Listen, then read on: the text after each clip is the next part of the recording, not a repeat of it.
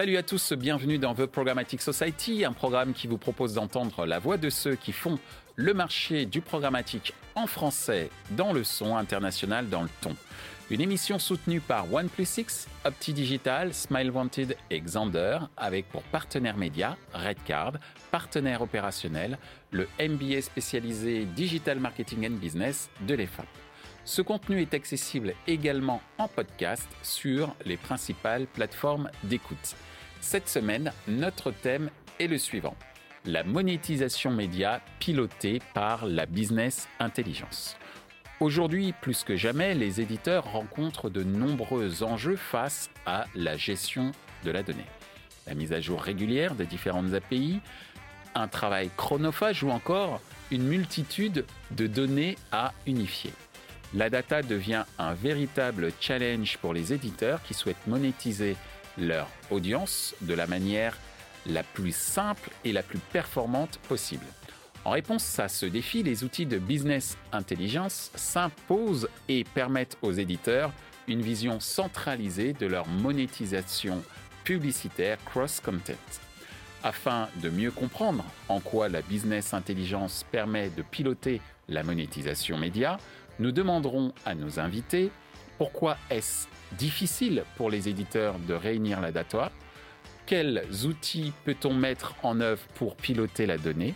Comment utiliser la donnée pour les décisions du quotidien? Pour en discuter, Magali Cantel-Rémé de Opti Digital, Aude Richard de InVibes, Nicolas Valverde de Sled.fr. Bonjour Magali. Bonjour Michel. Bonjour Aude. Bonjour Michel. Bonjour Nicolas. Bonjour Michel. On est réunis euh, ici pour parler de euh, monétisation pilotée par la business intelligence. Alors, ma première question, et Magali, je te demanderai d'y répondre. Quand on parle de business intelligence, euh, BI pour les intimes, euh, il est question d'exploitation de la donnée, de la data. Et ma première question est, pourquoi est-ce si difficile pour les éditeurs de réunir de la data? Alors, c'est une excellente question. Il faut commencer par là. Avant de parler de business intelligence, il faut d'abord avoir réuni des données fiables et euh, c'est extrêmement difficile pour les éditeurs parce qu'aujourd'hui, la donnée, elle est éparpillée euh, dans de multiples outils. Pour la mesure d'audience, généralement, euh, les éditeurs font appel à une solution de type Google Analytics. Ils vont mesurer leur nombre de pages vues, vérifier un peu l'efficacité de leur, leur, de leur SEO, de leur acquisition d'audience.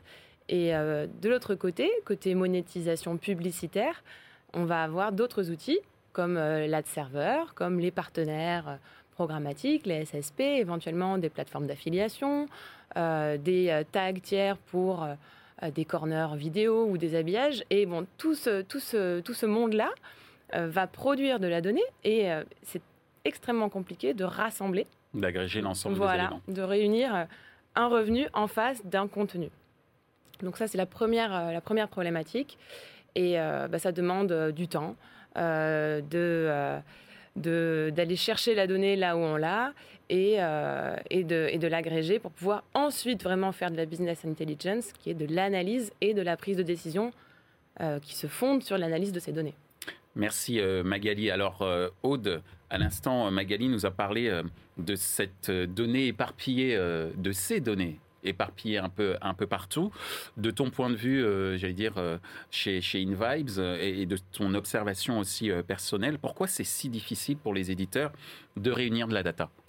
Alors déjà, par business intelligence, on entend forcément technologie. La technologie, elle est au cœur de la stratégie d'InVibes depuis le lancement. InVibes a été lancé en 2011 par une équipe d'ingénieurs. Nicolas Paulet, que je salue. Salut Nicolas. a été euh, le seul, donc l'un euh, des cofondateurs, a été le seul non-développeur durant les deux premières années. Donc oui, l'intelligence algorithmique, elle est clairement au cœur de la stratégie d'InVibes. On est arrivé sur les sujets de la data, du big data, il y a quelques années, avec l'acquisition en 2019 à 51% de ML Touro, un spécialiste de l'intelligence artificielle qui illustre clairement cette volonté de pousser, d'aller plus loin sur les sujets de la data. Et aujourd'hui, cette brique consulting en intelligence artificielle nous permet d'améliorer l'efficacité de nos campagnes marketing. Merci Aude. Nicolas, de ton point de vue, euh, pourquoi c'est difficile pour les éditeurs de réunir euh, de la data? Alors déjà, la donnée aujourd'hui, elle est, omniprésente et elle est euh, indispensable dans le process décisionnel d'un éditeur. les deux principales difficultés, c'est comme l'a dit Magali, la première difficulté, c'est la collecte. La donnée relative à notre audience, la donnée qui va être relative à notre site, notre média, euh, ça peut être le temps de chargement de nos pages, ça peut être euh, euh, la visibilité des différents emplacements publicitaires qu'on va, qu'on va proposer et donc qui vont être relatifs à l'expérience qu'on va proposer à notre audience. Ça peut être également la donnée relative à tous nos partenaires qui est extrêmement difficile à agréger parce que ils ont chacun leur plateforme et donc ça demande beaucoup de travail côté éditeur. Et puis au bout de la chaîne, évidemment, il va y avoir la donnée monétaire euh, sur nos CPM, nos RPM pages, euh, évidemment nos revenus, euh, également l'analyse de nos invendus, qui est très importante. donc ça, c'est le premier point, la première difficulté rencontrée par les éditeurs. La deuxième difficulté, ça va être comment on analyse cette donnée. Une fois qu'on l'a collectée, data analysis, c'est un vrai métier aujourd'hui. C'est extrêmement compliqué, c'est passionnant certes, mais ça peut devenir très chronophage très chronophage, pardon, euh, si on n'a pas cette expertise. Donc là, il n'y a pas 36 solutions pour un éditeur.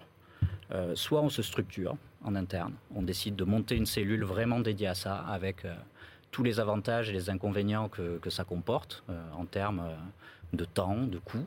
Soit on décide de s'entourer. C'est le choix qu'on a fait chez Slate, en se faisant accompagner notamment par Opti Digital. Merci euh, Nicolas. Alors justement, tu viens de parler euh, d'accompagnement, mais être accompagné pour mettre en œuvre euh, notamment ce pilotage de la donnée.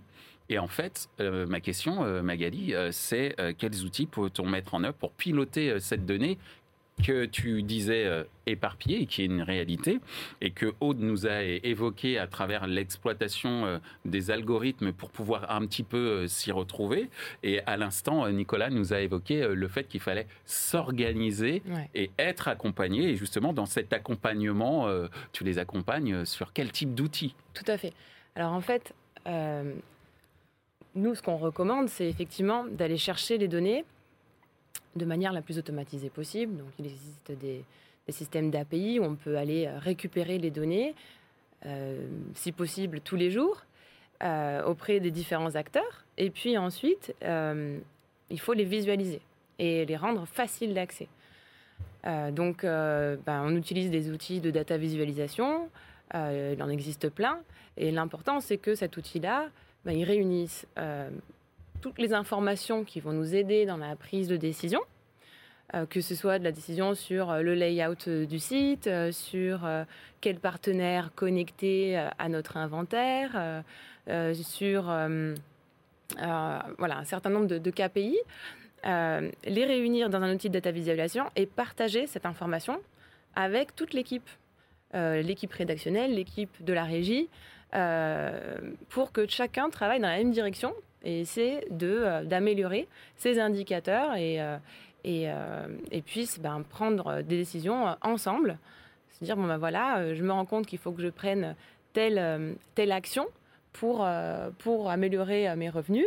et, donc, ben, on, on, en décide collectivement et, et on, prend la décision. Et, c'est vraiment la, la, première phase, quoi. Automatiser la collecte, la rendre accessible et facile d'accès. Et euh, bah, des fois, c'est pas facile parce que euh, on se retrouve avec des données d'une plateforme qui arrive sur avec un, un, hommage particulier. Et il faut que bah, tous les éléments communs s'appellent de la même manière. Donc il y a un travail de normalisation aussi de ces données pour pouvoir dire, bah, voilà, les emplacements, ils s'appellent toujours emplacement partout sur toutes mes plateformes. Et, et dans mon rapport, ça s'appellera emplacement. Et, et ce, pour toutes les dimensions. Ce que je retiens dans ce que tu viens euh, d'évoquer, tu viens à l'instant de parler de normalisation, mais cette normalisation, elle fait appel à une certaine automatisation aussi des informations que l'on reçoit. Mais de mon point de vue aussi, il y a quand même un point très important, c'est la notion de collaboration. Donc une dimension euh, humaine qui est très très importante. Et justement, cette dimension humaine, elle est très chère à InVibes et à Aude, justement, puisque tu les, tu, tu les représentes. C'est quoi les outils qu'on peut mettre en œuvre pour justement piloter cette donnée ou au centre duquel, j'allais dire, l'humain est quand même assez, assez important? Alors chez InVibes, il faut savoir que l'on développe tout en interne. Donc notre outil, nos outils, ça va être notre propre plateforme technologique interne. Ça va être, c'est une plateforme en temps réel qui va analyser en 15 millisecondes plus d'une cinquantaine de critères pour savoir quelle publicité doit s'afficher. Alors pour vous donner quelques exemples, je schématise, mais en gros, euh, on va avoir, on a cinq piliers principaux chez InVibes. La connexion, le contexte, l'utilisateur, la session utilisateur et la partie créative. Pour tout ce qui est connexion, on va exclure par défaut les connexions de mauvaise qualité ou de plus faible qualité. Et c'est l'analyse justement que nous donne la plateforme qui va nous pouvoir nous, qui va nous donner et nous aider à identifier et à exclure le trafic provenant de l'international, les robots, les anciens devices et euh, navigateurs et pourquoi pas les pages euh, enregistrant donc des problèmes de latence.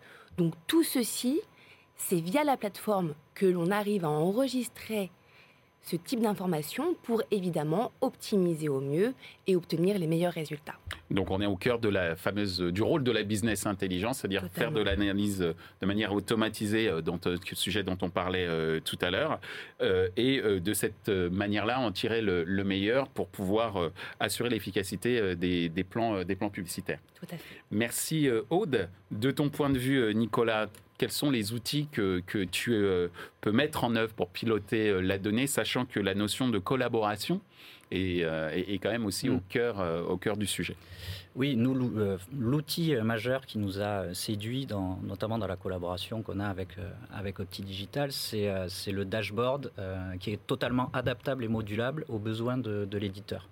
C'est-à-dire qu'en très peu de temps, on est à même de, collecter énormément d'informations sur tout ce dont j'ai parlé sur la première question, qui vont nous aider à prendre des décisions euh, rapide, euh, parfois à court terme, parfois à moyen terme, parfois à plus long terme, euh, mais qui vont nous donner une vision globale à chacun des membres de l'équipe chez Slate, en fonction des objectifs que chaque membre s'est fixé. Ça, c'est la première chose et le premier outil qui est hyper important. Après, on peut avoir le meilleur dashboard du monde. Si on n'a pas la compétence analytique derrière, ça reste très compliqué. et en ça, on a également une consultante qui travaille avec nous au quotidien, euh, et qui euh, connaît nos inventaires, peut-être certainement même mieux que nous, euh, et qui nous aide bien et nous challenge. mais chacun son métier en même temps. Exactement. J'estime qu'on les connaît pas trop mal quand même, mais, mais oui, Très, très, sincèrement, il mm. faut, il faut se discipliner et, et, et c'est une veille au quotidien, c'est un vrai boulot. et puis c'est surtout une vraie expertise analytique euh, pour euh, pouvoir nous challenger et nous aider à mettre en place des nouvelles choses et prendre des décisions. Alors tu parles justement d'essayer des nouvelles choses euh, et euh, une sorte euh, d'apprentissage presque quotidien. D'où ma troisième question. au quotidien, justement, ça sert à quoi cette donnée? Comment on utilise cette fameuse donnée? Tu as commencé à nous expliquer que tu étais accompagné par rapport à ça, mais de ton point de vue, Magali, puisque tu as eu un outil, mais également des consultants, et tout comme chez InVibes également, il y a un outil et également des consultants qui accompagnent au quotidien les éditeurs pour cette monétisation euh, euh, média. Comment ça se passe euh, donc au quotidien en termes de prise de décision via, vos technologies? Ouais. Bah déjà, je vais rebondir sur ce qu'a dit Aude de, de. Ce qui est intéressant, c'est que bon, notre, notre secteur, il a une complexité, il y a des niveaux d'enchères à, différents niveaux, il y a, il y a, des, il y KPI qui sont analysés par les acheteurs, il y, a les, il y, a les, KPI qui sont analysés par les, par des machines euh, qui sont les SSP, et puis après il y a les KPI, euh, on va dire des éditeurs en, phase finale.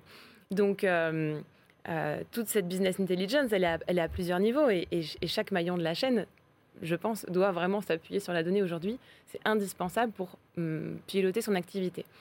Côté, côté éditeur, nous, sur, sur la prise de décision, il y, a plusieurs, plusieurs choses. Déjà, il y a le troubleshooting quand on commence à, accompagner un éditeur, la première chose qu'on fait, c'est vérifier que les volumes d'affichage publicitaire, les volumes d'impression sont cohérents par rapport au volume de visites sur le site.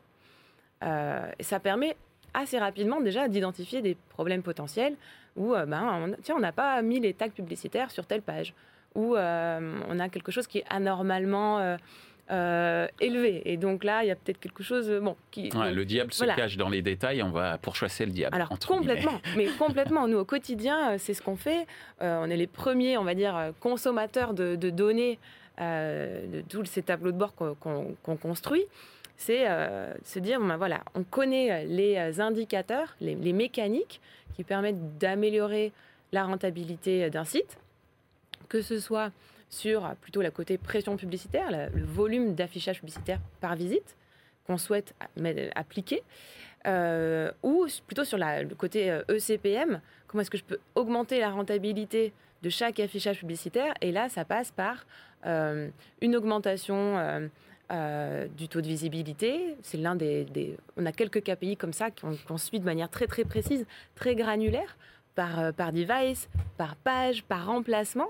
Et c'est vraiment important parce que God is in the details, d'aller voir euh, au niveau même de l'emplacement euh, quel, et quel est donc le taux de visibilité, quel est le niveau de compétition qui est imposé par nos partenaires qui sont connectés en header bidding. quel est le, niveau de, consentement à la publicité personnalisée euh, est-ce qu'on peut faire quelque chose? Et alors, c'est surtout ça qui est important, c'est très bien d'analyser les données, mais arriver à faire le pont. C'est-à-dire, je m'extrais des données, je vais sur le site et je vais essayer de comprendre ce que j'ai lu dans les données, comment ça s'explique. La notion quelle est l'expérience Voilà, quelle est l'expérience utilisateur? Je donne un exemple très, très simple. Souvent, on se rend compte qu'on a un emplacement qui n'a pas un très bon taux de visibilité quelque part. Euh, même si on met en place un certain nombre de technos comme du lazy loading pour améliorer cette visibilité. Ben, l'important, c'est d'aller voir sur le site et de, reproduire l'expérience internaute et de se dire ah ben effectivement cet emplacement il n'est pas à côté du contenu qui est en train d'être lu consommé par l'internaute. Il est peut-être trop bas. Auquel cas ben, il faut que je le charge en chargement tardif euh, en prenant plus mon temps quelque part. Euh, ou il faut ben, en fait changer mon layout remonter cet emplacement là où il aura un bon taux de visibilité et où ce sera bénéfique ben, pour l'éditeur, mais aussi pour le SSP ou le partenaire comme InVibes qui est intermédiaire, et pour l'annonceur qui, lui, cherche à avoir un bon taux de visibilité, avoir un bon taux de clic et avoir un taux de transfo intéressant. Merci euh, Magali. Euh, ce que je comprends, c'est que c'est le moyen d'interpréter euh, et d'anticiper un potentiel, une potentielle efficacité, que ce soit en termes de temps de chargement, en termes de lecture et bien sûr en termes d'efficacité marketing et publicitaire. Oui, c'est ça. Et puis, euh, ben, je pense que c'est important d'avoir certaines vues, et donc notamment d'avoir euh, la vue finale. Quel est notre objectif final? Quel est le RPM page, donc le revenu pour 1000 pages vues euh, qu'on obtient Et effectivement, après, on peut aller même beaucoup plus loin selon le, consentement qui a été donné dans la CMP, et puis selon un certain nombre de critères. Merci Magali. Alors, Aude, chez InVibes, utiliser la donnée euh, pour quel type de décision euh, au quotidien, de ton point de vue? Alors, depuis le lancement, chez InVibes, on utilise cette donnée pour assurer et proposer un ciblage basé sur le contexte et l'environnement. Depuis deux ans, on travaille sur un projet de ciblage portant sur l'utilisateur. C'est la création de l'InVibes ID Network. L'objectif euh, de ce nouveau network et clairement d'apporter une alternative aux cookies tiers qui, comme vous le savez, sont amenés à disparaître début 2022. La synchronisation des données va se faire à partir d'un mail haché lorsqu'on aura le consentement de l'utilisateur. Donc on est clairement sur une solution en totale conformité avec le RGPD. L'idée étant évidemment de faire en sorte que les annonceurs puissent continuer à diffuser de la publicité ciblée au sein de notre plateforme. Donc c'est la création d'un identifiant propre à InVibes, mais basé sur le, j'allais dire, c'est une identification de l'utilisateur via, via un email? Est-ce Exactement. D'accord. Le mail est collecté haché. D'accord. Et alors, pour vous donner un peu plus d'explications, concrètement, comment ça marche? Donc, d'un côté, vous savez, nous avons nos, nos partenaires éditeurs qui vont nous transmettre justement ce mail haché. C'est effectif, c'est en place avec le groupe Planète. Nous sommes en cours d'intégration avec Prisma. Et de l'autre côté, nous avons des accords avec des data providers. On travaille avec Nielsen, avec Data, Et nous signons également des partenariats data avec des sites riches en audience loguée. D'accord. Partenariats portant uniquement sur de la donnée déclarative pour louer cette data consommateur et tout cela en mode anonymisé. D'accord. Donc concrètement aujourd'hui, chez InVibes, on va proposer à la fois un ciblage basé sur le contexte, mais finalement c'est le ciblage historique d'InVibes, ça fait 10 ans qu'on le fait, plus un ciblage qui vient se rajouter, un ciblage basé sur l'utilisateur. Merci euh, Aude. De ton point de vue euh, sur ce que vient de dire euh, Aude autour de l'identifiant notamment, et ce que nous a dit tout à l'heure Magali, notamment en termes, j'allais dire, d'exploitation des informations pour être beaucoup plus efficace dans les prises de décision et l'évolution, j'allais dire, opérationnelle du site et même commercial. Hein, comment toi aujourd'hui au quotidien tu utilises la donnée? Alors, la, première chose déjà, c'est si on veut bien exploiter la donnée au quotidien, c'est il faut se discipliner.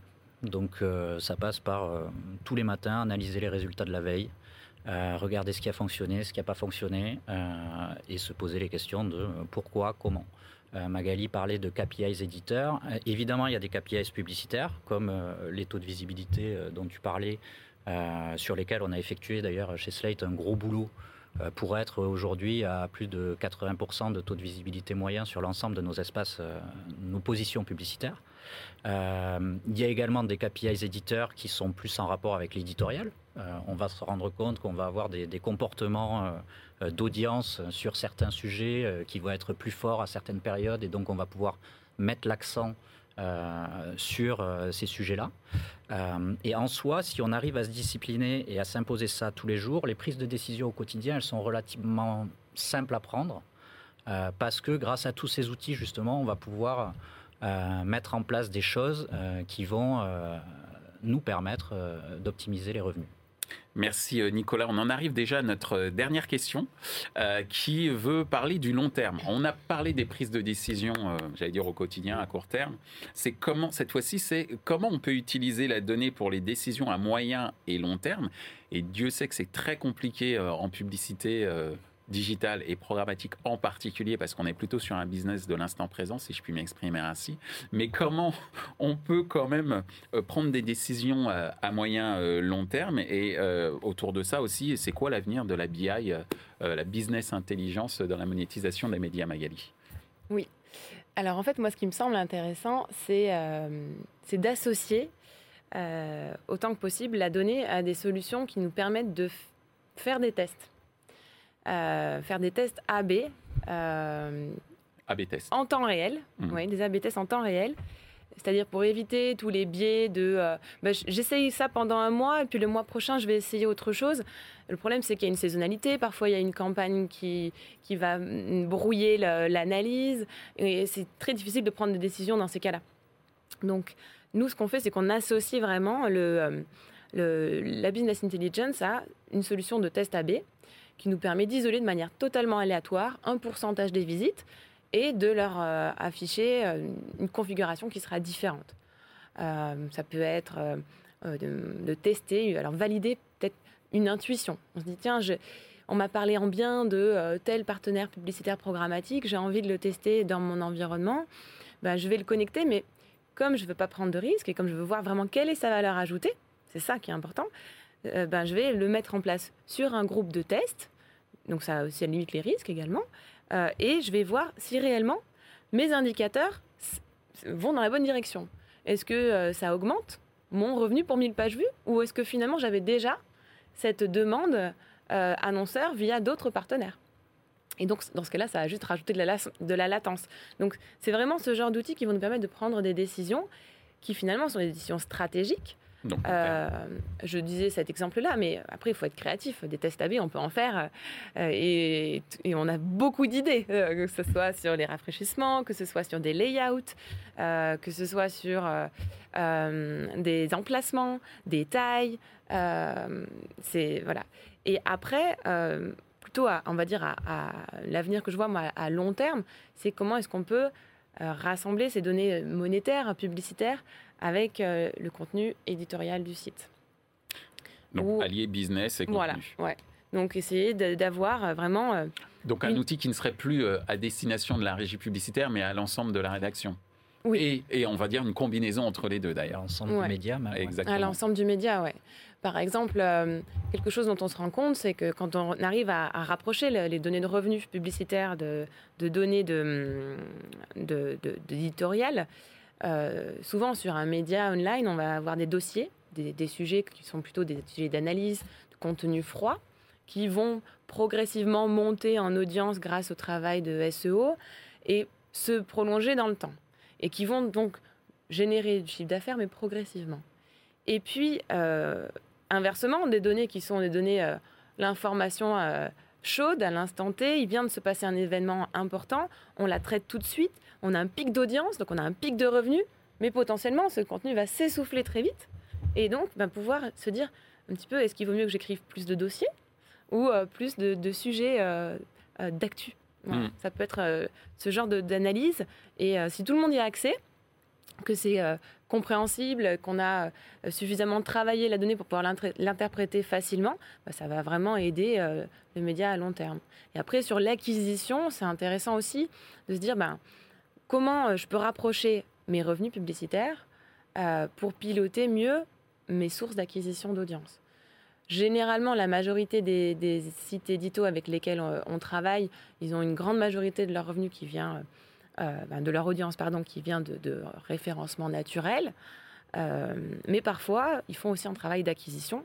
Alors, c'est déjà un travail d'acquisition, hein, pardon. Euh, je ne veux pas du tout minimiser, au contraire, c'est un travail de dingue de, de c'est générer. C'est l'acquisition payante d'une certaine manière. Oui, mais, c'est payant parce qu'il faut, il faut une équipe et il faut y travailler dur. C'est clair, c'est pas du paiement direct. Mais on peut aussi avoir des, des cas euh, de, médias qui vont, eux, faire de l'acquisition payante. Mm. Et, euh, et, ce qui est intéressant, c'est de se dire, bon, bah, je fais de l'acquisition euh, sur, pas, Instagram, par exemple, mais je veux savoir combien me rapporte une visite qui vient d'Instagram. Et, éventuellement aussi avoir une prise de décision à ce niveau-là, se dire, bon, bah, je me rends compte que lorsque l'internaute vient de la source A, il est peut-être beaucoup moins rentable et beaucoup moins fidèle que lorsque c'est un lecteur qui revient, qui est un recurrent visitor. Et euh, donc, euh, bah, celui-ci, je vais peut-être lui afficher un peu plus de pression publicitaire, alors que celui qui est fidèle, qui vient via la newsletter, bah, je vais en prendre soin. Je vais lui assurer une expérience utilisateur qui sera peut-être euh, plus agréable, avec un peu moins d'espace publicitaire. Ce que je comprends donc, Magali, c'est que l'avenir sans doute de la BI n'est pas simplement uniquement business et publicitaire, il est également euh, éditorial euh, potentiellement. En tout cas, l'exploitation euh, à des fins éditoriales peut avoir aussi indirectement des répercussions sur le point éditorial, éditorial, marketing, et puis c'est vraiment stratégique, quoi. Merci Magali. Aude, dernière question. Mm. Comment on peut utiliser la donnée pour des décisions à moyen et long terme? Et surtout de ton point de vue, comment la BI va évoluer à l'avenir?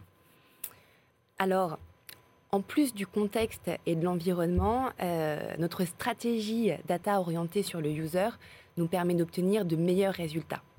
Donc chez InVibes, je pense que voilà, on fait tout en interne, on est sur un modèle intégré. On ne veut dépendre de personne, que ce soit sur les sujets d'ad serving, de ciblage, de data, de format. Et donc notre technologie nous permet d'obtenir de très bonnes performances. Donc via cette techno, on va pouvoir battre justement des campagnes de plus faible qualité, on va battre les autres éditeurs, ce qui va nous permettre de mieux valoriser euh, les inventaires des éditeurs partenaires.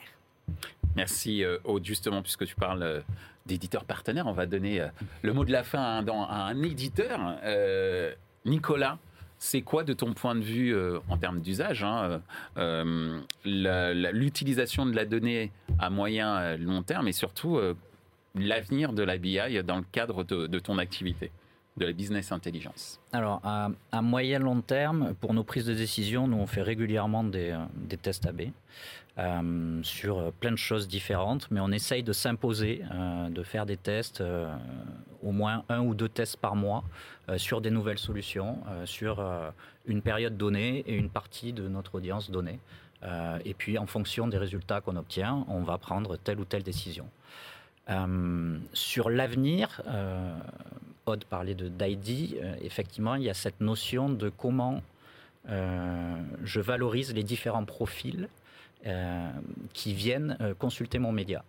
Donc euh, effectivement, le lecteur euh, qui va atterrir euh, sur Slate une fois sur une période de six mois parce qu'il a eu une notification Google News, je ne vais pas le valoriser de la même façon que celui qui vient tous les jours, mmh. qui lit trois articles, qui écoute un podcast et qui est abonné à la newsletter. Donc ça, c'est un deuxième point qui est la mesure de l'engagement de l'internaute qui va décider de sa valeur aux yeux euh, de l'éditeur, mais surtout des, annonceurs extérieurs. Et là-dessus, il y a un vrai chantier et il y a des, plein de choses à améliorer euh, sur la monétisation de ces profils-là. Et puis après, ce qui est hyper important pour les éditeurs, et ce qui est même capital, euh, compte tenu des difficultés que peuvent rencontrer notamment les éditeurs digitaux de l'information, c'est de se diversifier et de se réinventer au quotidien. Si je prends l'exemple de, Slate, il y a en 2015, Slate a décidé de prendre le virage du podcast. Alors en 2015, le podcast, pas grand monde en parlait. Euh, depuis deux ans, c'est un choix qui a été payant parce que c'est un, support et un canal qui, qui cartonne. Euh, on a lancé il y a deux mois euh, notre plateforme d'écoute euh, qui s'appelle Slate Audio, que je vous invite à aller consulter, dans laquelle vous allez pouvoir retrouver les podcasts, les productions Slate, mais également des recommandations éditoriales de podcasts de producteurs tiers. Et ça, ça, ça donne des perspectives de monétisation qui sont, incroyables pour nous, puisqu'aujourd'hui on est sur une, courbe verte avec des investissements sur euh, l'audio digital qui sont en très forte croissance. Merci euh, Nicolas. Merci Aude, ça m'a fait plaisir de te revoir après beaucoup d'années. Enfin, ceux qui nous connaissent le sauront.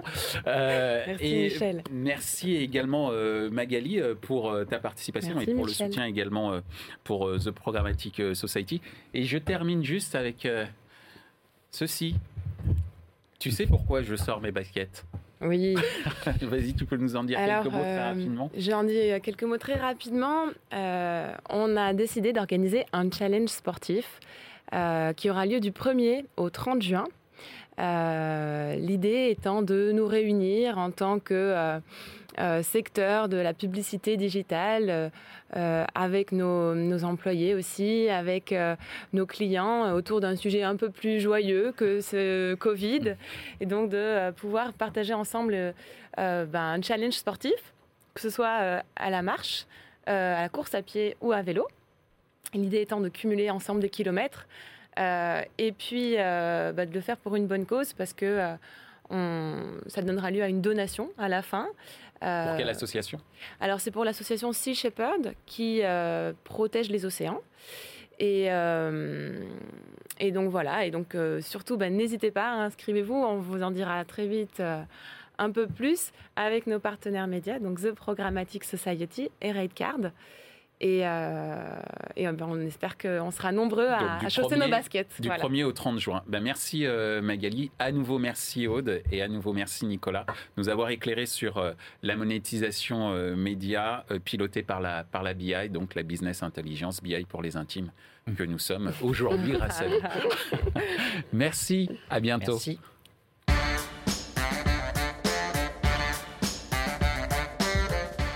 Ainsi s'achève ce débat autour de la business intelligence au service de la monétisation média. Ce contenu est accessible en podcast sur les principales plateformes d'écoute. Merci à OnePlus6, OptiDigital, Smile Wanted et Xander pour leur soutien, ainsi qu'à notre partenaire média, Redcard, partenaire opérationnel, le MBA spécialisé Digital Marketing and Business de l'EFAP. Merci également à l'ensemble des équipes d'Altis Media pour la réalisation de ce programme. Post-production, traduction et sous-titrage par Uptown.